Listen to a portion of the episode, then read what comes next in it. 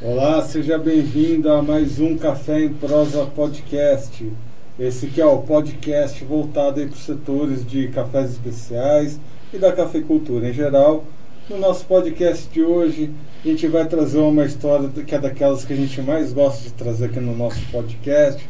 Todas as histórias relacionadas aos nossos amigos cafeicultores, produtores de café, uh, enfim, famílias inteiras aí voltadas para a produção de café. Mas antes da gente apresentar a nossa história de hoje, estou aqui com a minha amiga Virginia Alves.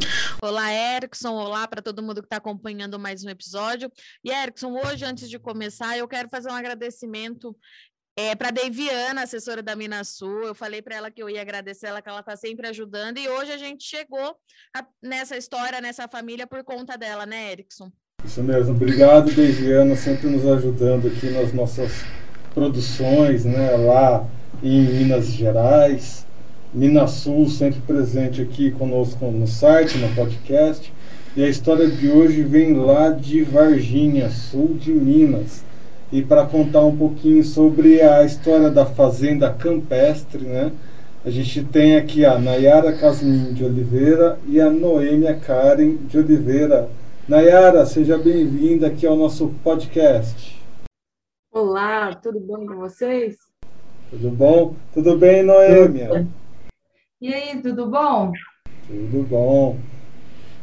Então, uh, vamos começar pela Nayara, né? Nayara, conta um pouquinho da história da fazenda de vocês para gente. A fazenda da nossa família começou com meu bisavô, há mais de 100 anos atrás. Meu, meu bisavô é, comprava terras com o pai dele, e é hoje onde é a nossa fazenda. Ele criou a família, que é onde minha avó nasceu, então, já vem dessa época, e a gente conta que em 1958, como uma data referente para a gente, que é o casamento dos meus avós, que ali a gente começou mesmo o circuito da família que está até hoje. É, meus avós começaram é, na fazenda com cinco animais e cinco alqueires de terra de café. E chegar no patamar que estamos hoje é, foi muito grande, foi muito bom. E essa sucessão familiar entre cada geração foi excelente. É um orgulho para minha avó ver isso hoje, com 95 anos. Então, ela fica muito emocionada e muito feliz. E para você agora, Noemi, eu queria entender é, como é que foi para vocês é, se envolverem com a produção da família, né? Vocês cresceram vendo isso, conhecendo a história. É, você sempre quis ficar no campo, você, sua irmã. Foi uma coisa que foi natural ou em algum momento você falou, não sei se é isso, quero pensar em outra coisa. Como é que vocês chegaram na administração da Fazenda Campestre, que hoje é, é, é modelo, é exemplo aí, onde é é, o coração do café, né, no Brasil, Varginha, é uma referência muito grande. Conta pra gente um pouquinho a história de vocês. É, a, fazenda teve, a, a gente teve envolvida desde pequena, na verdade, né? Meu pai, ele, ele sempre, ele ama aquilo de paixão. Meu pai tá lá de domingo a domingo, se deixar 24 horas por dia. A gente só não mora na fazenda hoje porque é por conta da nossa avó, que ela precisa do nosso apoio aqui.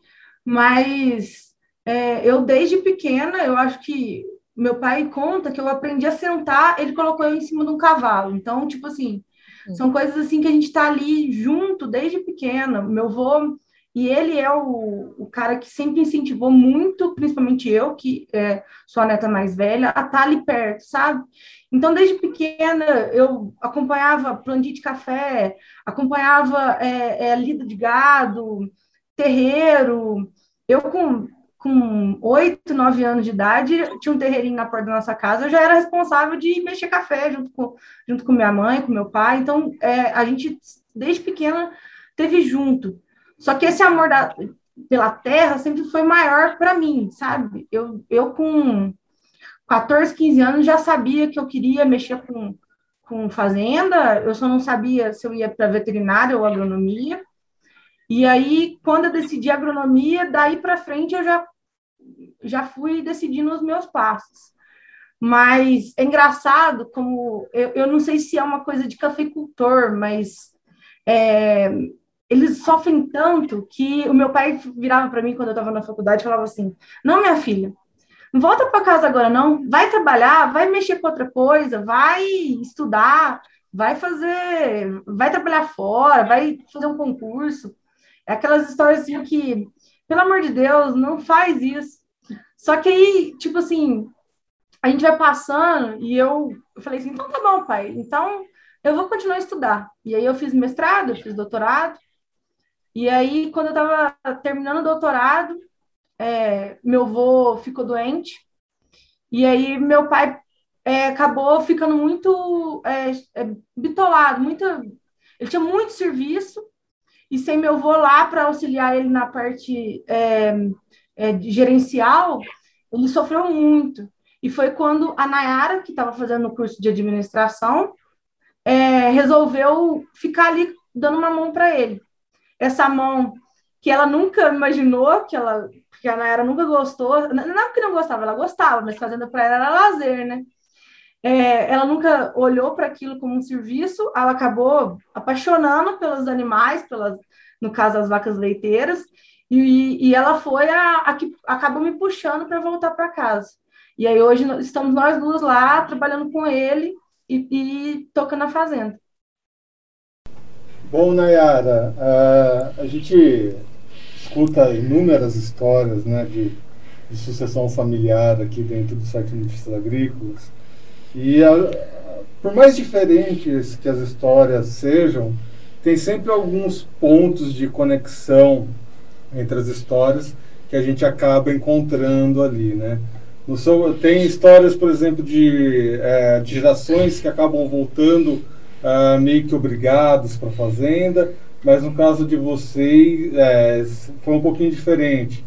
Né? Foi um pouquinho uh, essa, essa necessidade do pai de vocês e por um acaso vocês optando, né, por você, né, administração, optando por um, uma especialização que não necessariamente está voltado para o negócio, mas que conforme o andamento das coisas foram acontecendo, houve essa necessidade de ter uma administração presente na fazenda do, uh, da sua família.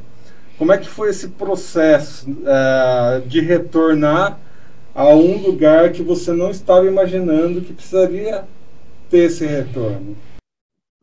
Assim, é, meu pai brinca que eu caí de paraquedas na fazenda, né? E ele não acreditava que aquilo ia dar tão certo.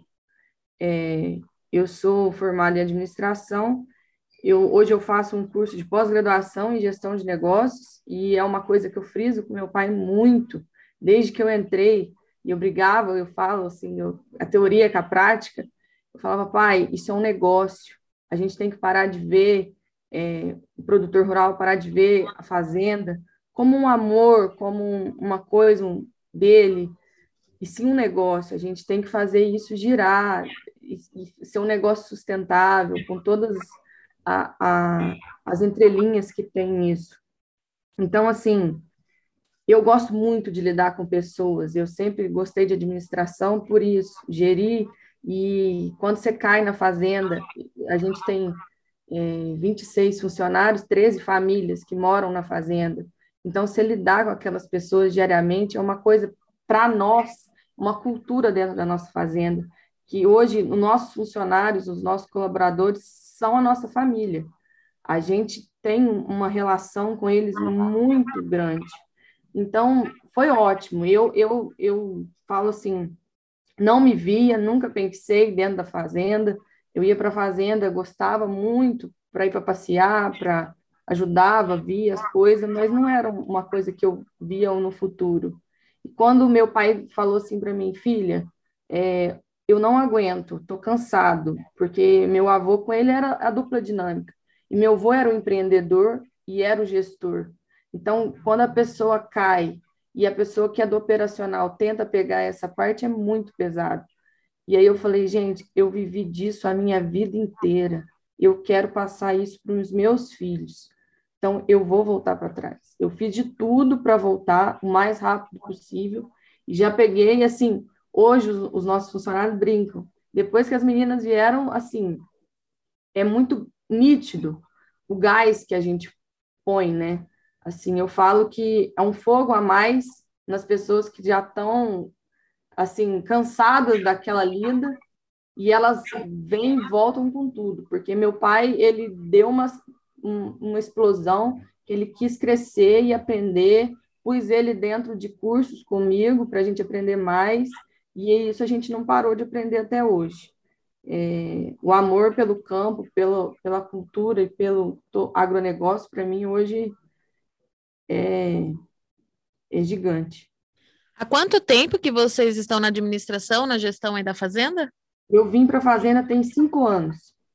Tá. É, é uma, eu tenho, a minha próxima pergunta eu queria que as duas respondessem, porque quando a gente fala é, de sucessão familiar e falar em cafeicultura, a gente sabe que o produtor de café ele é muito tradicional. É, esse gás que você está falando que, você, que vocês levaram para é, para a fazenda de vocês é uma coisa assim que a gente ouve muito falar e às vezes é, é meio difícil para quem está muito tempo fazendo do mesmo jeito é, se adaptar às novas tecnologias, as novas. Muita coisa mudou. A gente tem a questão da sustentabilidade que você já mencionou. Eu queria saber assim para você quando você chegou e viu que dava para melhorar, dava para crescer e que isso precisava ser feito, é, qual que foi a maior dificuldade assim que você teve na área? E depois eu queria que a Noemi, que a Noemi complementasse a resposta também. Pode ser? O que vocês estão rindo? Oh, é. é porque é aquela frase de praxe de todo pai, de todo produtor. Eu sempre fiz assim e deu certo. Ah. é porque é, a gente a gente vem implementando, a gente não conseguiu fazer. É, já faz cinco anos que ela está lá, três eu, e, e, é difícil, é uma coisa que é, é, dia, é dia a dia, é, você tem que mostrar números, você tem que mostrar. É, Onde que pega mais assim? É, é, é, em questão de é, forma de cultivo que mudou, trato cultural, onde que pega mais assim? Onde que vocês estão sentindo mais dificuldade é, na hora de mostrar isso para o pai de vocês? Virginia, o meu pai é um cara frente ao tempo dele em relação a produtores, em relação à sustentabilidade. É, hoje a gente está passando uma crise hídrica. Se você for na nossa fazenda hoje, eu não tenho problema nenhum com água. Há 30 anos atrás, enquanto o pessoal plantava na beira da represa, na beira da água, meu pai estava fechando tudo. Então, hoje a gente tem 10 nascentes na fazenda e água em abundância. Hoje a nossa água rebanha aqui em Varginha, a cidade. Então, assim, é um orgulho para ele deixar esse legado. Não é um legado, ah, estou deixando uma empresa gigantesca. Ele pensar que ele está deixando água para as pessoas, pensando nas pessoas ali. E, assim, hoje, quando a gente vai trabalhar com composto orgânico da, da cama do gado nosso, vai jogar nas lavouras, ele vê a diferença no pé de café, então, assim, a gente tem esses tratos de sustentabilidade e ele sempre pensou nisso, ele sempre usou o esterco de gado desde os primórdios no, no, no plantio de, de café. Então, assim, para o meu pai, é, é, novidade é ótimo, mas você tem que convencer. É esse poder de convencimento que eu acho que é muito difícil você colocar no produtor. Você tem que ter é, todos os dados e com, conformar por A mais B que aquilo vai resultar, resultar C para ele.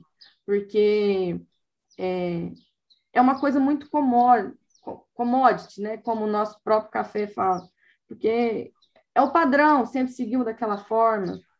E aí, quando a gente entra em cafés especiais, por exemplo, que hoje é o forte da nossa fazenda, é, a gente não tem muita. É, você fala assim, ah, o que, que vocês fazem? Tem café, é, terreiro suspenso? Não a gente faz o simples, aduba bem, aquele arroz com feijão, aduba bem, colhe bem na hora certa, tudo a, a, faz todos os tratos e a, a turma, nossos colaboradores sempre de olho, acertando os pontos e tendo uma produtividade boa. Eu acho que a gente tem que pensar nisso, porque hoje, principalmente no momento que nós estamos vivendo nessa pandemia, eu acho que os insumos cresceram tanto E quem não tem planejamento, a gente viu e a gente está vendo isso acontecer, é, o ano que vem vai passar muita dificuldade, porque os, os adubos cresceram o preço e não tem para entregar. Então, quem faz um planejamento, tem tudo certinho. Hoje, na fazenda, a gente está com tudo debaixo dos armazéns entregue, entendeu? A nossa compra foi faz, faz dois, três meses. Foi maio. Foi maio que a gente fez e já está lá no barracão. E os meninos trabalhando. Então, é a hora certa, o momento certo, planejado. E é uma satisfação para o meu pai hoje. Ele fala: Nossa, estou tranquilo. Porque antes era muito difícil. Ele tinha que comprar correndo e, e entregar a preço que ele não cotava. Hoje a gente cota tudo, tem pega, pega o menor preço e busca e sempre querendo melhorar. E assim, é, eu vejo muito isso. É, meu pai brinca, ele fala, igual com a Noêmia, que ela é uma agrônoma, doutorando, ele fala: minha filha, eu não quero que você venha aqui para você fazer do mesmo. Você é uma gerente, você é a, a dona, você é a produtora. Você veio aqui para implementar ideias novas, para a gente crescer, para a gente transformar isso aqui num negócio sustentável. Eu acho que essa parte de choque de conhecimento e de, e de ideias Sim, produtor tem muito, é, ele é, é, às vezes é muito engessado as coisas. Eu faço assim, é desse jeito, não sei o quê. O meu avô era muito assim. Acho que meu pai é, é ele lutou muito para ele para ele conseguir é, implementar algumas coisas lá em casa. Só que o, o, o, do meu pai para frente, o pai sempre foi ele gosta, ele fala assim: é, essa tecnologia vai melhorar meu dia, vai ser fácil, porque ele também gosta de coisa fácil. Se é muito, muito complicada, aí ele já fica meio assim também. Aí é, já é mais difícil para a gente fazer.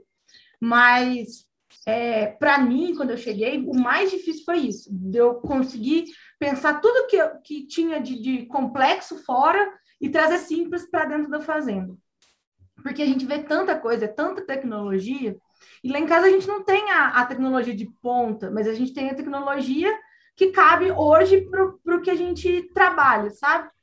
E aí é, é, eu falo para ele assim, pai, vamos numa fazenda. Eu, eu, a gente hoje está tentando levar ele em locais e coisas para ele enxergar aquilo e além de mostrar números, porque para ele não, não, não adianta nada falar assim para ele, ah, é, vai, vai fazer isso, vai melhorar isso, ou vai aumentar a produção. O que, que adianta eu aumentar a produção se eu vou aumentar meu custo e não vai, às vezes, nem paga aquilo. Então, é muito disso, ele, ele olha muito isso. E essa parte de gestão, eu falo que para Nayara até que foi mais fácil, porque o leite, ele, ele precisava muito disso. O café, meu pai, por incrível que pareça, sempre teve tudo muito na cabeça. E aí eu cheguei lá para tocar o, o, café junto com ele, e aquilo meio que foi uma zona é, é parecida. Então eu estava sempre ali em volta do que ele estava fazendo. E aí eu comecei a falar, pai, vamos, vamos colocar isso no papel, vamos trazer isso, vamos melhorar para a gente saber o que está acontecendo direito. E, e aí, a partir daí, a gente começou a tomar a decisão, decisão de compra, comprar o, o, o, adubo certo, na hora certa, para a quantidade certa, porque ainda tinha aquilo, né? Ele comprava mais.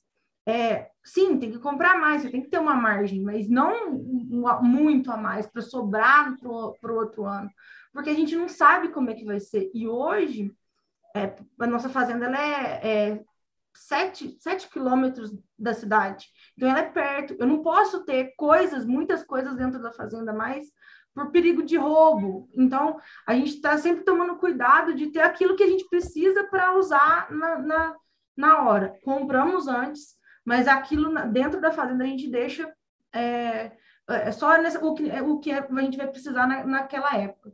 Porque é, é uma coisa assim que hoje é o que a Naira falou, que era o mais difícil para o meu pai, o planejamento. Que era, ele não, sabe, ele não sabia planejar, ele só fazia as coisas assim nossa, tem que, tem que construir outro terreiro. A gente, é, em 2000, é, quando eu cheguei, a gente, tava, a gente fez um secador no meio da panha, porque ele não, não tinha noção que a gente precisava de outro secador, porque a gente não ia dar conta do tanto de café que a gente produzia. Então, hoje, a gente construiu Ano passado a gente construiu um secador antes do, do, da colheita. A hora que começou a colheita, o secador já estava pronto, já estava tudo pronto, já estava tudo organizado. Mas essa parte de planejamento, acho que para a gente foi a mais difícil. Noemi, eu fiquei curioso um pouquinho com a sua história. Você foi uma pessoa que investiu nesse universo acadêmico, né? Até o doutorado e tudo mais, né? Eu não sei muito bem como é aí em Minas Gerais, mas aqui na, em São Paulo, as bolsas que deveriam ser mais comuns é da CAPES, da FAPESP. Hoje em dia está bem difícil conseguir essas bolsas, aliás. Mas, enfim, quem, quem decide ir em busca de uma bolsa de mestrado, doutorado, tem que ter uma metodologia uh, científica muito bem elaborada na cabeça, tem que ser uma pessoa muito técnica. E muitas das vezes essa metodologia, né, ela funciona bem na academia, mas quando a gente vai na prática, a metodologia tem que né, ser adaptada. Ser umas coisas mais maleáveis aí. Como que foi uh, esse processo para você, né, uh, de partir da, da metodologia, né, do, de um doutorado, né, aquelas coisas de bibliografias infinitas, e chegar na prática, se bem que você já tinha prática, né, mas conta um pouquinho como foi a sua experiência. Eu vou, eu vou começar um pouquinho do, do começo, porque é, na, na, eu fiz, eu sou é, da Universidade Federal de Lápis. E lá existe um núcleo chamado MECAF, e foi, eu entrei nesse núcleo, e foi ele que me deu base, não só do acadêmico, mas de. É, a gente tem, tinha muito curso, sabe, de, de, de e a gente dava palestra e o, o núcleo é, disponibilizou muito para mim é, para eu ver, além do dia a dia da minha casa, o dia a dia de outras fazendas. Porque aqui, no, principalmente é, sul de Minas, eu acho que é, sul de Minas, a região do, do, não, Monserrado é grande. Eu falo que a gente tem muita pequena é, propriedade, e aí que a gente enxerga é, os gargalos da cafeicultura. Porque a grande propriedade, ela tem um administrador, ela tem um, um controle muito maior, e aí você vai, você vai num, num eu, eu fui numa, numa associação em Caxambu, é, de pequeno produtor que tinha um, dois hectares, eles, eles não sabiam a importância de um calcário. Então, tipo assim, você, você começa a andar nessas regiões e você começa a ver que, que a necessidade das coisas. E eu agradeço muito ao núcleo e ao professor Rubens, que foi é, o meu orientador no mestrado. É, eles sempre trouxeram tanta parte é, é científica e metodológica e, e a, a, aquela coisa bem é, é, caber na metodologia, construir a metodologia e a parte prática também. Tanto que o meu orientador falava assim: a gente tem que fazer, a gente tem que cada vez mais alinhar o nosso, a nossa pesquisa ao à necessidade do produtor. Porque hoje, é, é, claro, é, eu falo, eu fui depois do meu doutorado, eu fui trabalhar com semente, eu trabalhei com semente de milho. É, o meu, o, as pessoas falaram assim, ah, mas por quê? Eu falei assim, porque eu precisava abrir meu leque. Porque além de café, eu precisava ter conhecimento de outras culturas. E isso me ajudou muito. Eu trabalhei dentro de um laboratório. Aí é mais engessado ainda, porque a metodologia tem que ser extrema, você tem que ser extremamente, é, tudo tem que ser extremamente limpo, extremamente organizado. É, as suas coisas têm que ser bem planejadas. E aí, quando eu voltei para a fazenda e eu fui trabalhar, é, eu demorei. De, para falar que eu não demorei, eu demorei. Demorei um ano para eu entender é, o que eu podia fazer de melhor é, porque é muito difícil, essa parte é muito difícil, porque é, eu, eu, hoje a gente tem, eu tenho planilhas que eu passo para os meus é, melhores funcionários, porque aí eu, eu, comecei a entender. Eu tinha que escolher um, um certo, colaborador, um certo colaborador que era um, o que mais assim é, se interessava, e é ele que é o responsável de. É, é, é ah, ele chama Fabiana. Falou assim: Fabinho, é, e aí, e o, e o gesso, e o, e o calcário, já jogou? Como é que tá? E, e essa parte de, de acompanhar junto, é, cada vez mais eu estou fazendo isso porque eu posso dar uma planilha para eles, mas se eles não entenderem essa planilha, não adianta nada. Esses três anos que eu estou na fazenda, eu já mudei muito a minha planilha. Eu melhorei, eu entendi o que eles precisavam e, tipo assim, cada ano que passa, eu penso mais um, um, um jeito melhor para ficar mais fácil para eles. Porque é, não adianta nada eu colocar lá a regulagem, o, a, a quantidade de, de que tem que cair, se falta alguma coisa, sabe? Então, é, é, cada vez mais você tem que. Eu, eu tive que pensar melhor. E esse pensar, que é o. o eu falo assim que o, a pós-graduação trouxe para mim, de pensar fora. É, o que, que eu posso melhorar? O que, que eu posso fazer? E, e, é uma, uma mistura, e é engraçado porque é, todo mundo me pergunta assim, e aí, mas aí você não, não tem vontade de, de ir para a carreira acadêmica? Hoje não mais. Tanto que, eu, na verdade, eu fiz mestrado e doutorado porque eu queria é, ir para é, parte laboratorial, eu queria trabalhar dentro de um grande laboratório. É, e aí, é, eu falo, é, numa empresa hoje, eu tenho muitos colegas hoje que estão nessas, é, nessas grandes empresas, né, e são doutores. Então, esse nicho é muito é muito interessante. Só que hoje eu na fazenda não largo aquilo, porque é, é, um, é um, uma coisa que é, não, essa, esse engessamento não existe. Se você não pensar fora da, da, da, da casinha, você não consegue é, fazer algumas coisas. Porque você tem que alinhar uma, uma pessoa que está fazendo um, um serviço para você, que tem conhecimento, às vezes, até o ensino médio, às vezes até a oitava série, ou tem alguns que nem, é, é, que nem terminaram a escola ou são analfabetos ainda. E, e hoje, cada vez mais, eu, eu falo para os meninos que estão lá é, com 18, 19 anos, alguns ainda não terminaram a escola, por favor, termine a escola, por favor, termine a escola. Porque eu preciso que eles tenham um conhecimento básico para eu conseguir que eles é, façam tudo ali dentro. Porque hoje a gente, é, a mão de obra tem, cada vez mais a mão de obra tem que estar tá melhorando para é, ser mais qualificada para a gente conseguir tocar fazendo.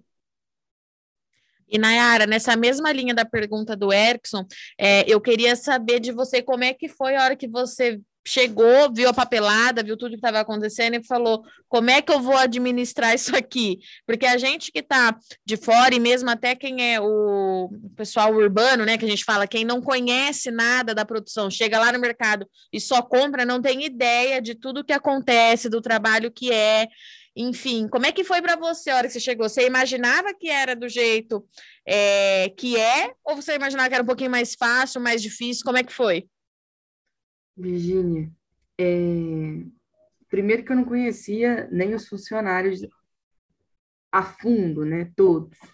Então, assim, você mulher, eu vou falar isso assim, como eu e a minha irmã hoje somos as pessoas que tocam, e junto com meu pai, meu pai é a pessoa, é o ponto-chave, é ele que é o, o bate o martelo final, mas nós duas que gerenciamos tudo dentro da fazenda hoje é, chegar numa fazenda que a maioria dos funcionários, 90% são homens, e você se aceita ali com todos os é, as tecnologias, as, os conceitos que você vai trazer, e se mostrar que aquilo traz um resultado, é muito difícil.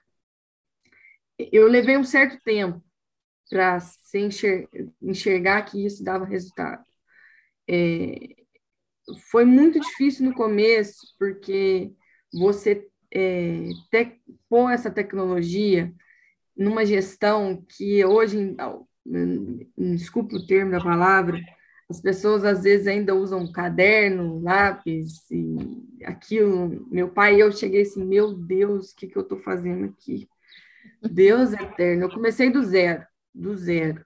Então eu tive que montar planilha, buscar software, é, índices, benchmarking, buscar coisas para a gente ter referência e crescer e melhorar e, bater na, na, falar assim, não, eu quero isso, eu quero, o meu objetivo é esse, próximo ano minha meta é essa. Porque nunca teve isso. A gente tem sonhos, né? sempre tem sonhos. Mas é, eu falo para o meu pai, um produtor hoje tem que pensar como uma empresa, igual eu falei anteriormente, mas se a gente não crescer um pouquinho todo ano, a inflação, os juros, vêm e comem a gente. Então, a gente tem que sempre pensar no crescimento, não de terra, mas ah, em produtividade. Ah, eu vou melhorar isso, ah, eu vou melhorar aquilo, que você vai ter um, um pequeno crescimento. Para mim foi muito difícil, muito, porque antes da minha irmã chegar, eu tomava conta dos dois, das duas culturas da fazenda, que era leite e café.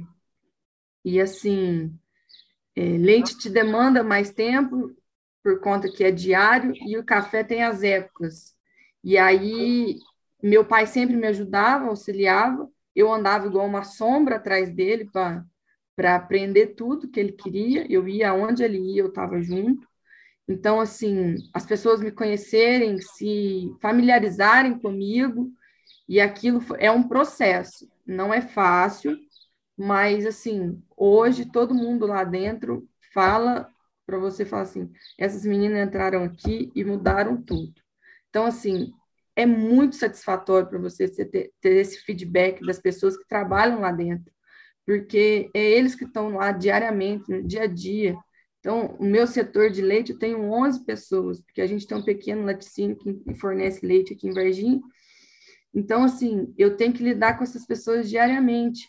E, e é tão gratificante a pessoa falar assim: não, porque essa menina é diferente, porque essa menina resolve, porque essa menina é, não tem igual. Então, assim, é muito bom para mim, como gestora deles, escutar isso, porque eu sou movida por pessoas e por é, desafios. Eu acho que toda pessoa hoje busca, principalmente jovem, eu estou com 28 anos. Então, assim, é, eu sempre busquei desafio, eu sempre busquei é, coisas que eu poderia alcançar. E hoje, igual ontem eu estava na pós-graduação, e faço gestão de negócios na Dom Cabral. E eu conversando com o pessoal do setor alimentício, e as pessoas da nossa turma escutando sobre é, ah, como que é o café hoje é vendido, torrado, moído, quais as classificações, o é, que, que eu estou tomando, as pessoas não sabem o que estão comendo, o que estão tomando, porque elas não têm conhecimento nenhum de causa. Então, a gente conversando, eles assustados, falam, nossa, cansei de ser enganada, a gente estava dando risada. Mas, assim, é uma coisa que hoje o consumidor tem buscado isso, saber de onde vem, quem são as pessoas que produzem, o, o que está a cultura dentro da, daquela fazenda ou dentro daquele processo, né? Então, assim, eu acho que nós estamos mudando, o mundo está mudando, mas ainda é muito engessado isso, acho que em todos os setores. A gente está falando de alimento, café é um alimento, todo momento a gente tem que pensar nisso, que o leite a gente é muito criterioso, que não pode ter contato nenhum, e o produtor tem que pensar isso no café. Café é um alimento, a gente tem que não ter, ter todos os, os, tratos certos, os cuidados, para não, não perder aquele, aquele paladar, aquela qualidade. Por isso eu falo, quando eu falo assim, não tem nenhuma é, firula no nosso café. Por mais que ele dê qualidade especial, a gente não faz nada muito assim, nossa. Por exemplo, o nosso, no, ano passado a gente tinha 70%, 80% de todos os nossos lotes especial. E a gente não fez nenhum fermentado, a gente não tem terreiro suspenso. É um manejo das pessoas com os tratos da, daquela cultura, sabe? Eu acho que a gente tem que buscar isso, ser simples e solucionar problemas das pessoas. Então, é muito satisfatório você ter esse reconhecimento. É, o meu avô faleceu o ano passado e eu me inspiro muito nele, porque eu brinco que se fosse meu avô, com as nossas ideias, meu avô comprava toda a ideia, Virgínia. Ele comprava a ideia. Se cinco minutos você convencia ele, ele comprava. Por mais que ele não tivesse o dinheiro, ele arranjava e punha em prática. Então, assim, eu brinco se a gente tivesse conseguido chegar na época que ele estava nos momentos áureos dele, com, com as nossas ideias é, novas e, convencendo ele, meu avô ia fazer, sabe? Então, ele sempre foi um empreendedor, sempre buscou as coisas. Então, eu, eu me, a gente perdeu ele o ano passado, foi uma perda muito grande para nós, porque ele é uma pessoa muito inteligente e para um, um, uma pessoa, meu avô é, tinha a quarta série, e chegar a tudo que ele fez como pessoa, como empresário, além da fazenda, ele tinha outros negócios, é assim, é muito gratificante. Quando a gente era pequena, ele brincava com a gente, fazer conta grande, assim, estuda aí, menina, estuda, faz essa conta aqui, quanto que é isso? Para ninguém te passar para trás. A gente não sabia nem fazer dois mais dois, e ele queria que a gente fizesse contas gigantes. Então, assim, quando eu cheguei na fazenda, aqueles números me assustaram muito, muito, porque eu não achava que rodava tanto dinheiro dentro de uma fazenda. Por mais que ela seja pequena hoje, roda muito, o capital de giro dentro de uma fazenda é gigante. E assim, a gente não tem ideia disso. O tanto que tem que ser desembolsado para aquilo se tornar um produto final. Então, é, eu brinco com meu pai que foi um choque de realidade. Para mim, ah, tá, beleza, vamos lá tomar café, beleza. Mas na hora que eu peguei, sentei, lancei custo, lancei gasto, falei, gente de Deus, é, eu estou trabalhando um negócio que vou ter que trabalhar muito. Então, assim, é uma realidade que eu acho que muitos filhos de produtores, eu, eu queria muito que as pessoas ajudassem os pais, sabe, Virgínia? Porque é de onde a gente vem, é de onde a gente tem a nossa cultura. Eu vejo muitos colegas meus que os pais são produtores e os pais estão crescendo a mil, e aí você fala assim, cara, ele não quer voltar, ele não vai voltar, e eu estou crescendo aqui para quê? Vai ficar para quem? A maior tristeza do meu pai é chegar numa fazenda que ela tá largada, porque ela era uma potência e hoje não existe mais nada. Então, eu tô aqui na quarta geração da minha família tocando a fazenda, eu quero que meu filho toque, eu vou ensinar meu filho desde o início que isso aqui é uma coisa boa, que isso aqui é um negócio, não como meu pai passou para mim, que era, do, que era difícil, que era trabalhoso, mas porque tudo hoje na vida da gente é difícil. A gente luta, a gente estudou na faculdade federal, a gente passou cada coisa que, assim, você fala, não, eu vou para o mercado de trabalho para quê? E não foi uma escolha fácil para mim, porque as pessoas falam, ah, ela não achou serviço, foi trabalhar na fazenda. Não foi. Meu pai fala para mim assim, Nayara, se vocês não vierem, eu vou vender a fazenda. Nossa, quebra parte o coração da pessoa porque ali é uma história de vida. Imagina, 100 anos de uma família que todo mundo ali viveu, cresceu, tem cada história. Eu escuto a minha avó contando história para mim, sabe? Me dá uma satisfação gigantesca das histórias dela, ali onde é a nossa sede, que é onde meu pai, com a minha tia e os meus tios cresceram e trabalharam desde pequeno até a gente chegar no patamar que estamos hoje. Então, assim, é muito satisfatório. Bom, não é à toa que o nosso podcast se chama Café em Prosa, né? A prosa aqui é muito, tá muito boa. A gente proseava a tarde inteira se fosse possível. Mas estamos aqui os nossos horários, estamos chegando aqui os nossos finalmente. E a última coisa que eu quero perguntar para vocês, aproveitando que nós temos os nossos amigos em comum, que são os profissionais da Minasul, eu quero saber ah, como é que vocês, como é que é o relacionamento de vocês como na Sul, né? Como é que é o trabalho que vocês fazem em conjunto? Conta um pouquinho para a gente esse relacionamento com a Minasul. É, meu, an, antes da gente chegar lá na fazenda, o meu pai, ele utilizava da Minasul, né? A Minasul, ela tem uma loja, ela tem um departamento técnico, ela tem a parte, o departamento de café. É, meu pai usava, eu acho que eu posso dizer, é, uns 30% do que, a, do que a cooperativa disponibilizava, eu falo assim, de, de, do que eles podem fazer pela gente, sabe? Ele, o, o nosso, o, na época, o nosso agrônomo era do departamento técnico da cooperativa e meu pai usava a loja. Depois que a Nayara chegou lá, na verdade, começou, é, na verdade, com a chegada é, de um, de um, do Chico, lá na, no departamento de café lá do, da cooperativa, que o meu pai, é, ele perguntou para o meu pai se ele queria pôr o café dele num, na, num concurso. Aí meu pai pensou, pensou, ele conversou comigo, nessa época eu estava é, no mestrado, aí eu falei assim, não, pai, é uma oportunidade, é, um, é uma oportunidade para o senhor mostrar o seu café para fora. Não pensando em, em ganhar o concurso e tal. Aí foi, meu pai colocou, o café ele foi um, teve um concurso aqui na Minasul, eles ficaram entre os três primeiros. Depois desse café a gente colocou no concurso da BSA. Esse concurso, nosso café, ele não ficou, é, é, não ficou nem entre os 20 primeiros. Só que uma, uma, uma cafeteria, na verdade, veio é, alguns japoneses dessa, dessa que tem algumas cafeterias lá, lá, e eles gostaram muito do nosso café. E aí correram atrás da, da, do departamento de cafés da Minasul. E aí, através deles, o, o, ficaram sabendo quem era o meu pai. Eles foram visitar a nossa fazenda. Porque hoje, para eles, é muito importante saber a história da fazenda, a história do café. Como é que aquele café é produzido. E aí, eles gostaram tanto do, do, do, da, nossa, da nossa família e do, e do café, que eles, a partir daí, eles começaram a, a comprar todo ano o nosso café. E aí foi uma coisa assim, meu pai nunca tinha esperado. Ele colocava o café para antes ele colocava o café para vender e pronto.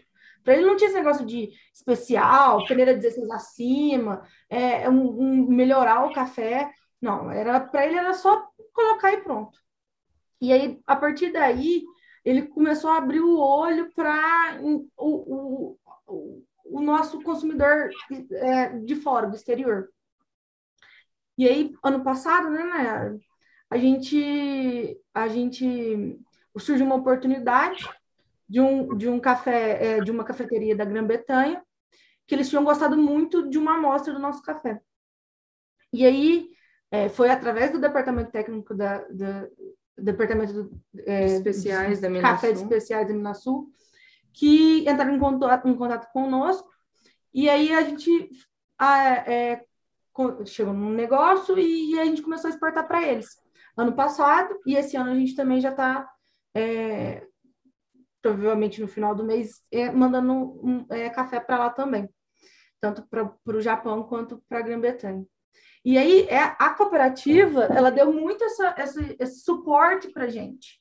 É, é, só que eu acho que a gente, os cafeicultores têm que correr atrás mais de usar a cooperativa, porque ela tem muito, ela tem o departamento técnico, ela tem o departamento, hoje, hoje a Minasul ela tem o departamento de cafés e cafés especiais, e, e tem a loja, e tem, é, tem todo um, uma, é, várias coisas que às vezes os, os produtores no, no, no no dia a dia, na loucura que é o, você ter uma fazenda, você não vai atrás, você não procura, você não, não, não, aproveita. não aproveita. aquilo.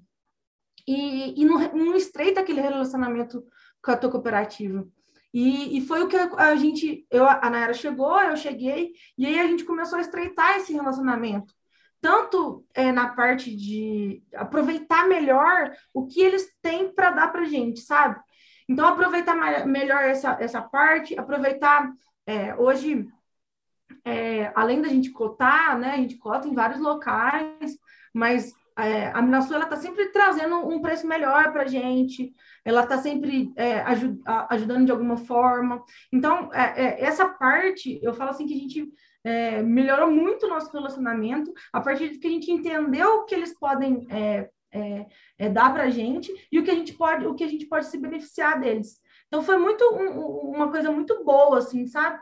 Porque é, é muito difícil. É, às vezes a gente não enxerga de tão engessado, engessado que tá. É, é, é, o que ela falou. Às vezes meu pai está tão envolvido no dia a dia dele de, de funcionário, de o que tem que fazer, e tá, tem coisa atrasada, e, e, a gente tem que estar tá fazendo, tá fazendo, tá fazendo, que você não enxerga é, é, o, o, o, resto, o, o que, que eu posso melhorar. E isso foi o que a gente trouxe. Eu acho que é, eu falo que eu, Canaera, veio para trazer o, o, a sintonia fina da fazenda.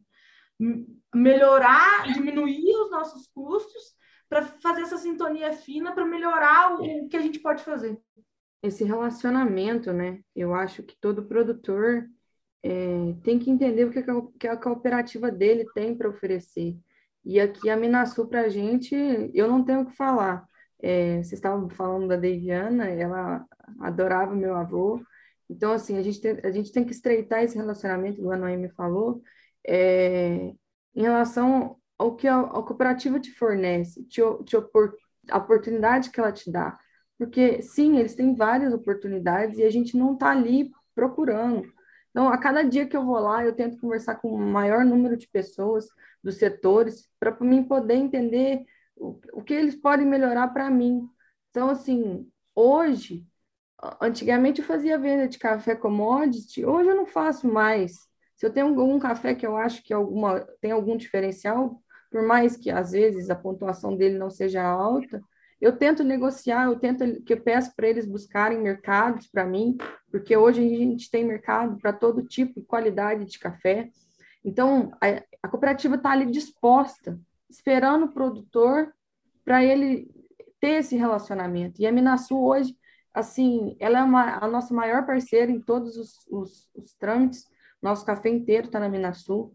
Então, eu não tenho o que falar, eu tenho que agradecer muito o setor de cafés especiais, a Carol, o Chico saiu, agora o Douglas está lá. É, as meninas é, do, do, do atendimento. Eu acho que todo relacionamento do produtor com a sua cooperativa da sua região, ou se tiver mais, a que você é cooperado, é, é, estreitar esse relacionamento, porque é uma via de mão dupla. Você ajuda a cooperativa e a cooperativa te ajuda. Então, assim, eu, é, é uma coisa que a gente cresce junto. E a cada dia mais a gente tem buscado mercados juntos e tanto que estamos aqui hoje com vocês através da Minasul, porque a Minasul é, vem, vem, faz um bom tempo tentando levar a nossa história, a nossa família, o nosso café a outros lugares, a outro patamar. E a gente caiu na, na, na revista, nas reportagens, e estamos aqui hoje. Eu tenho que agradecer muito o pessoal da Minasul, a vocês pelo convite, porque é uma honra para a gente estar aqui falando um pouco da nossa fazenda, da nossa família, que eu espero a cada dia a gente crescer mais para poder voltar aqui outras vezes e melhorar mais. Né? Com certeza. Eu tenho certeza que nós teremos um segundo episódio logo, muito em breve, né? Já deixa né? Minas Sul, estamos aqui à disposição. Nosso podcast também é de vocês, de Viana.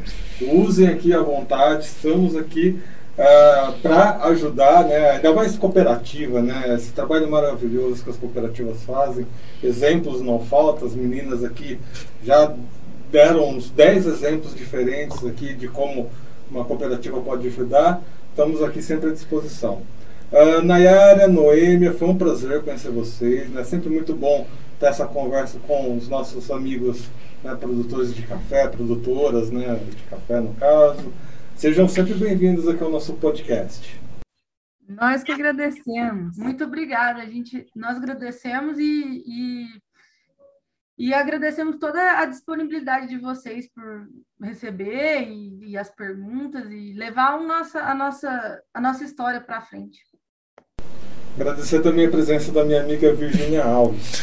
Obrigada, Erickson. Meninas, obrigada por compartilhar a história de vocês. Todas as vezes que a gente fala com o produtor é, e com produtora e com mulher na cafeicultura, eu falo a mesma coisa, parece que é sempre o mesmo, é sempre o mesmo encerramento. Eu, eu fico muito feliz quando vocês topam falar com a gente, quando é mulher na frente de tudo. É, é uma missão que eu trago aqui para o Café em Prosa cada vez mais, colocar a mulherada para falar mesmo, mostrar que vocês estão no campo. E hoje eu acho que assim, vocês deram um show várias dicas aí, em pouco tempo, do que o produtor precisa fazer, é, sustentabilidade, gestão, sucessão familiar, deixaram muito claro aqui para a gente hoje que o campo não para, mas ele precisa evoluir e que é possível evoluir fazendo simples. Eu acho que, essa é a maior mensagem que vocês deixaram para a gente hoje, que dá para fazer café legal, é, café de qualidade, Cuidar do meio ambiente, a Nayara trouxe para a gente uma pauta que está tirando o nosso sono, tirando o sono do produtor, que, crise hídrica, deixou aqui o exemplo de quem pensou lá atrás que isso pudesse acontecer. Então, assim, foi muito gratificante, foi muito rico e já tá, o convite já está aberto para vocês voltarem quando vocês quiserem. Tem meu WhatsApp e portas abertas. Obrigada. Obrigada, Virginia. A gente que agradece, Virginia. Obrigado. É, mais uma vez, é, retomando aqui, né, nossa maior missão nesse momento de dificuldades é trazer vozes da experiência e vozes de esperança. as meninas são novas, mas olha quanta experiência, né? Ah, estudaram, foram adiante, uma chegou ao doutorado. Né? A experiência vem em diferentes formatos e tamanhos, né, pessoal? Bom, lembrando então que estamos em todas as redes sociais, eh, LinkedIn, Facebook, Twitter, Instagram. Temos o nosso próprio Instagram, que é o Café em Prosa Underline NA. E você que viu esse conteúdo pelo YouTube, lembrar de se inscrever no canal, ativar o sininho para receber as notificações, deixar o like para que cada vez mais pessoas recebam essas nossas entrevistas aqui dentro do Café em Prosa Podcast, beleza? Até a próxima, um abraço.